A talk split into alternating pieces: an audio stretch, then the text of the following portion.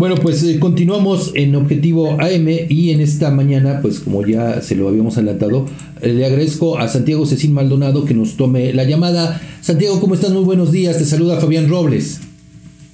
¿Qué tal, mi estimado Fabián? Este, muy bien, muy bien, con el gusto de saludarte a ti y por supuesto a todo tu auditorio.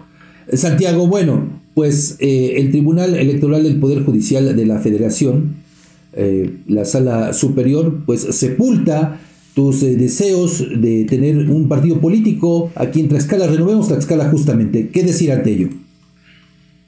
Pues mira, más, más que decir que es un deseo personal, eh, quiero comentarte que es un esfuerzo que tiene pues muchos años gestándose y que viene en varias aristas, desde la sociedad civil, por ejemplo, tenemos pues muchos convenios con, muchas asociaciones, hemos hecho trabajo permanente de gestión, de reforestación, de impulso a los jóvenes.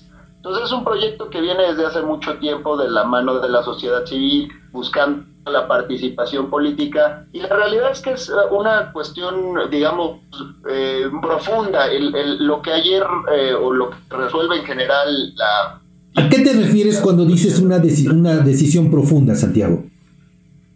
Pues mira, de entrada, que la, la, oferta política ¿no? que ofrece, e, esto es en términos constitucionales, ¿no? La constitución le dice a todos los ciudadanos tlaxcaltecas que tienen la posibilidad de tener eh, ofertas políticas, nuevas ofertas políticas en Tlaxcala cada seis años.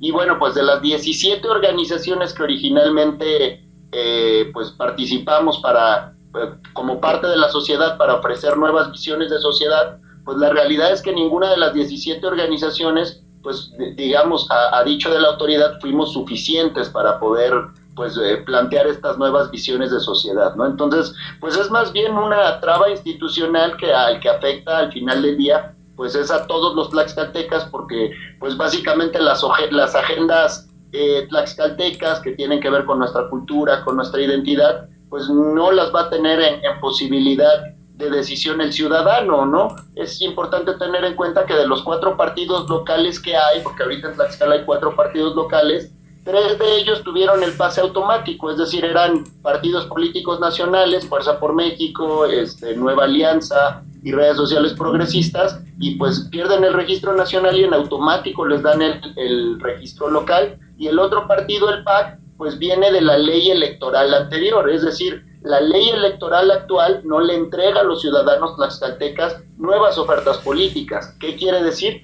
Que en los próximos, ya van seis años que no tenemos esta posibilidad porque es una ventana seccional y vamos a esperar otros seis años a que se dé esta posibilidad. Es decir, hay una ventana de 12 años donde las agendas locales, la agenda tlaxcalteca, pues no va a poder estar, digamos, como oferta política para el ciudadano y eso es algo pues digamos, muy grave para la sociedad tlaxcalteca, porque recordemos que la, la, formación de los partidos políticos surge desde la sociedad civil, es decir, somos ciudadanos al final del día que nosotros nos organizamos con nuestros medios, nuestros recursos, vamos a las comunidades, a los municipios, compartimos nuestra visión de sociedad, los ciudadanos se involucran con nuestra agenda, que fue el caso de Renovemos Tlaxcala, que cumplió con todas las asambleas, que tuvimos un programa muy sólido y que vamos pues propiamente a esta convocatoria que hacen las autoridades y pues que básicamente son reglas inoperantes, ¿no? A nosotros eh, litigamos durante todo el proceso. Reglas inoperantes, Santiago, pero a fin de cuentas las reglas del juego, que ustedes estaban conscientes de ellas.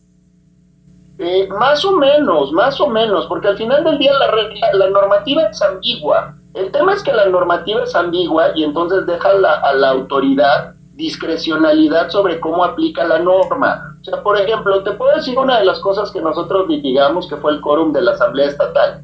Ahí dice la ley, ¿no? Este, tienen que presentarse los delegados.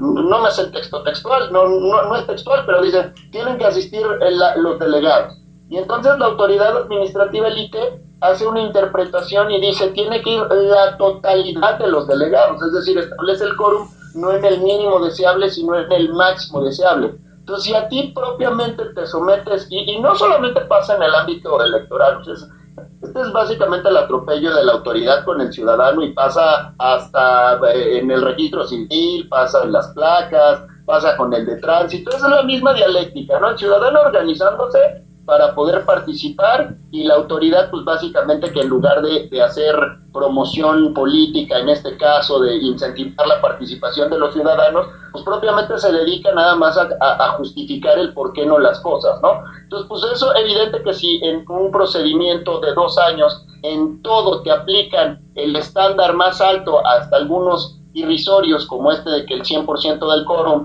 o te llevan padrones rasurados a las asambleas como nos pasó en seis asambleas y lo, lo registramos y lo logramos eh, lo logramos comprobar en nuestros juicios, pues es evidente que al ciudadano que no tiene estas capacidades institucionales, pues lo dejan fuera del juego, ¿no? Que es un poquito parte de lo que nosotros hemos venido eh, demostrando a través de los diferentes juicios que hemos hecho. Pero insisto, eh, Santiago, discúlpame la interrupción, insisto, ustedes conocían las reglas del juego, sabían a qué se enfrentaban, entonces aquí creo que no cabe pues que se digan sorprendidos, porque pues es como en un partido de fútbol, valga la analogía, que ustedes conocen las reglas y si son adversas, aún así se atreven a jugar.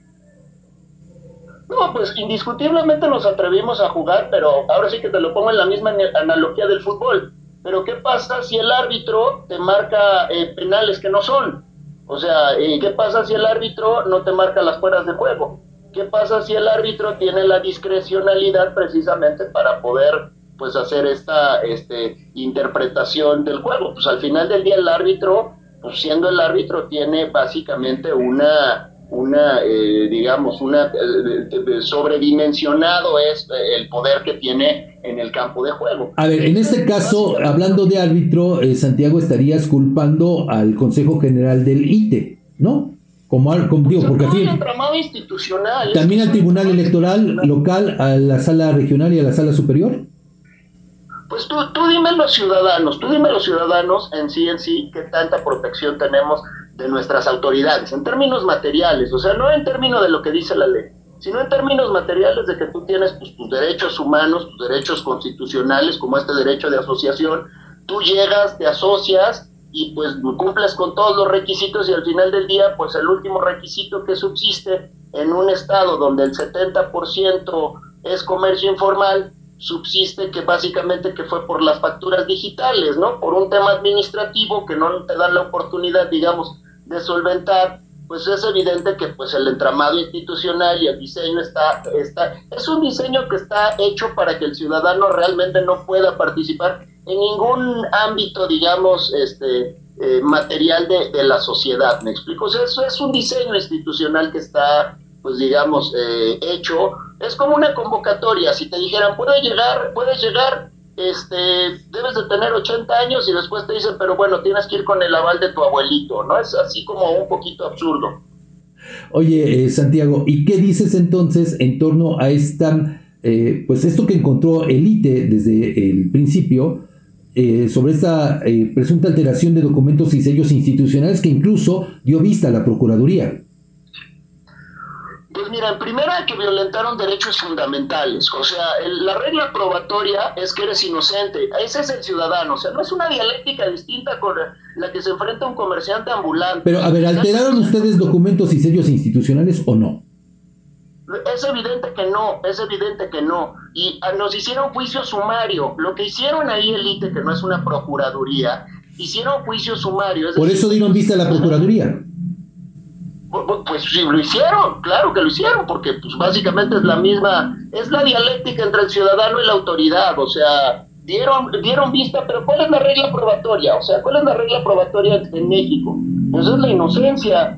¿Qué otra cosa es que tiene el ciudadano? Debido proceso, o sea, tú debes te deben de por lo menos notificar, te tienes que defender, no te pueden hacer juicio sumario y este y, e inculparte de algo, o sea, eso es inconstitucional eso es violatorio de los derechos humanos. Lo hace la autoridad y lo hace de manera recurrente. Es, eso lo sabemos. No es de extrañarnos, es una realidad. Sin embargo, nos violentaron nuestros derechos humanos. Nosotros en la sala superior, en la sala regional, pues que dijimos, este, oye, el, el, la sala superior ni siquiera se pronunció en eso. O sea, es decir, le dio la vuelta a, precisamente a pronunciarse porque fue una violación al debido proceso. El debido proceso no lo estamos inventando nosotros. El, la, presunción de inocencia implica que la regla probatoria es la inocencia y de ahí todas las hipótesis se deben de conjugar Pero a ver, Santiago, eh, la sala eh, regional ratifica lo que determina el Tribunal Electoral, que a su vez también ratifica la decisión del Consejo General y después la sala superior. Entonces, eh, a ver, aquí estarías culpando directamente al sistema, a estas instancias.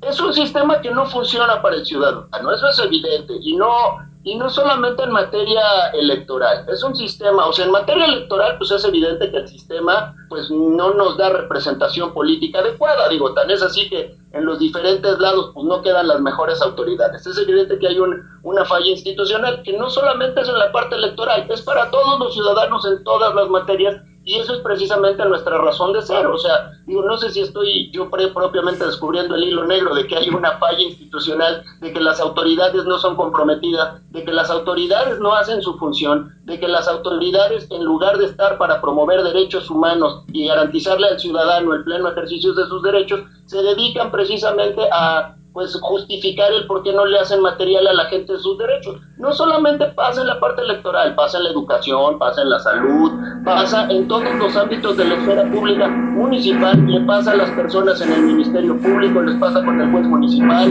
pasa con los, los juzgados familiares, pasa en la parte de justicia, es decir, la realidad es que tenemos una crisis institucional profunda y que pues básicamente nosotros a través de nuestro expediente en varios litigios que hicimos, porque fuimos ganando, es importante saberlo, en todos los litigios que hicimos fuimos ganando cosas de tal manera que al último lo único que subsistió de la impugnación propiamente fue lo de las facturas digitales, pero de ahí en fuera fuimos quitando toda la paga que nos echó de origen elite. Toda esa parte o sea, no, no, no aceptas, eh, Santiago, no aceptas la responsabilidad de ustedes, porque, a ver, la decisión que toma esta última, que toma eh, la sala superior del Tribunal Electoral, es porque ustedes presentaron el recurso de manera extemporánea. O sea, ¿eso ya no es responsabilidad de ustedes? A ver, e, extemporánea, nosotros no estamos en proceso electoral todavía. Nosotros no estamos en proceso electoral todavía, este, mi estimado Fabián. O sea, para nosotros no cuenta, porque acuérdate que nosotros venimos de un proceso de constitución de partidos políticos locales, no estamos impugnando ninguna resolución que tenga jurisdicción la parte este, electoral, digamos, de, la campaña federal electoral, que es la que ya está. Entonces a nosotros no nos cuentan a los ciudadanos que estamos impugnando eso. O entonces, ¿cómo interpretar esta decisión del tribunal? Dice que ustedes presentaron el recurso de manera extemporánea. eso eso lo dice el tribunal, eso lo dice el tribunal porque te aplican la, regla que ellos quieren. La autoridad al ciudadano le aplica. Están equivocados. ¿Perdón? Están equivocados. Pues tú dime, tú, tú, tú, tú, ahora sí que. no, yo no promoví el recurso, lo promoviste tú. Claro, yo lo, claro, claro, lo promovimos. A ver, este, si nosotros somos un partido que se sometió a, a, un, a un procedimiento fuera del marco temporal del proceso electoral federal. Y a nosotros venimos impugnando eso. Ese es lo que estamos impugnando es algo que pasó en marzo, que está fuera del proceso electoral federal. La, ¿qué, ¿Qué es lo que te dice la ley al ciudadano? Usted dice que básicamente este, tienes cuatro días para poder impugnar. Para nosotros no nos cuentan los fines de semana, no nos cuenta el fin de semana, pues porque estamos impugnando un, un, acto que es fuera del proceso electoral federal. Nosotros no estamos en proceso electoral federal. A nosotros no nos cuentan, pues básicamente este, es, es el fin de semana. El tema es que la autoridad pues es excesiva con el ciudadano, ese es el punto. oye Santiago, para, para tener la precisión, ¿cuándo tenían ustedes que presentar el recurso y cuándo lo presentaron? El jueves y el jueves lo teníamos que presentar como plazo máximo y lo presentamos el jueves.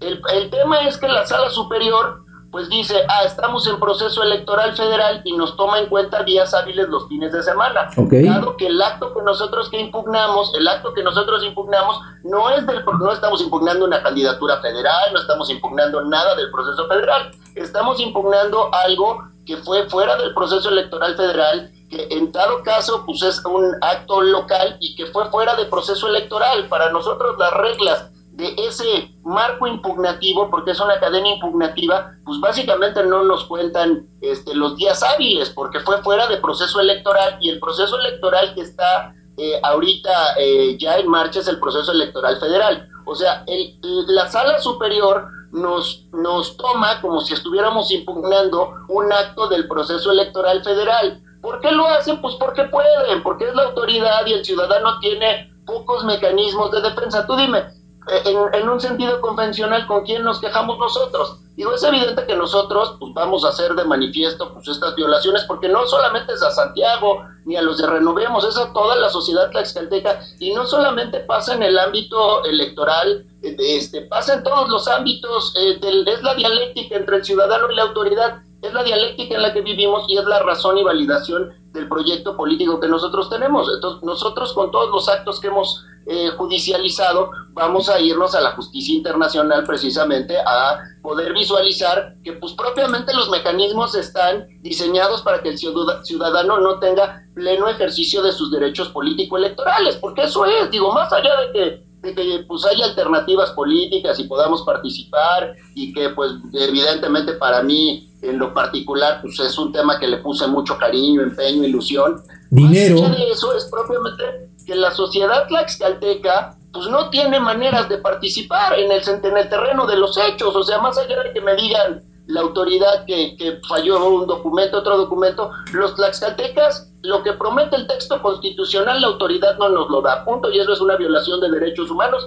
porque lo que promete el texto constitucional es que Tlaxcalteca tiene nuevas ofertas políticas, nuevas visiones de sociedad cada seis años y no nos lo dio el Estado mexicano en su entramado institucional. Y eso es una violación de derechos muy graves, porque la democracia va de la mano con los derechos humanos y eso es nuestra razón de ser.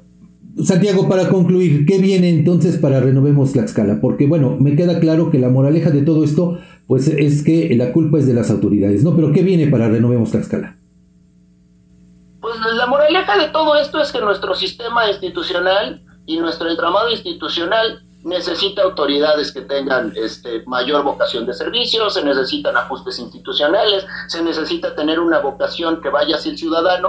Esa es nuestra razón de ser como Renovemos Tlaxcala, como proyecto político. Somos una agrupación, somos ciudadanos agrupados que tenemos pues, más de 17 años, que tenemos una agenda social y pues la realidad es que vamos a seguir nosotros luchando. No nos vamos a dejar, vamos a seguir participando, nos vamos a ir en ese proyecto, vamos a acudir a la justicia internacional vamos a buscar los mecanismos que como organización política podamos participar en la elección del 2024 y pues vamos a dar la batalla, o sea, es decir, nosotros no nos vamos a dejar, nunca nos hemos dejado. La situación... No están muertos.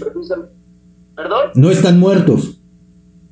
No, no, no, pues ahora sí que, que, es, es evidente que siempre damos resultados. Llevamos 17 años nosotros trabajando con nuestra agenda política, nuestra agenda social. En las elecciones nosotros eh, vamos a participar en la elección del 2024 sí o sí vamos a dar resultados y obviamente pues vamos a seguir con la lucha precisamente de que los tlaxcaltecas tengamos verdadera participación política, no solamente que esté en la letra constitucional, sino que las organizaciones de la sociedad civil que se inscriban para proponer sus visiones de sociedad, pues realmente tengan eh, garantizado pues, el derecho de que eh, va a ser material ese derecho, no solamente en la letra. Pues te agradezco mucho, Santiago, que hoy nos tomaras esta llamada para Objetivo a mí. Muy buenos días.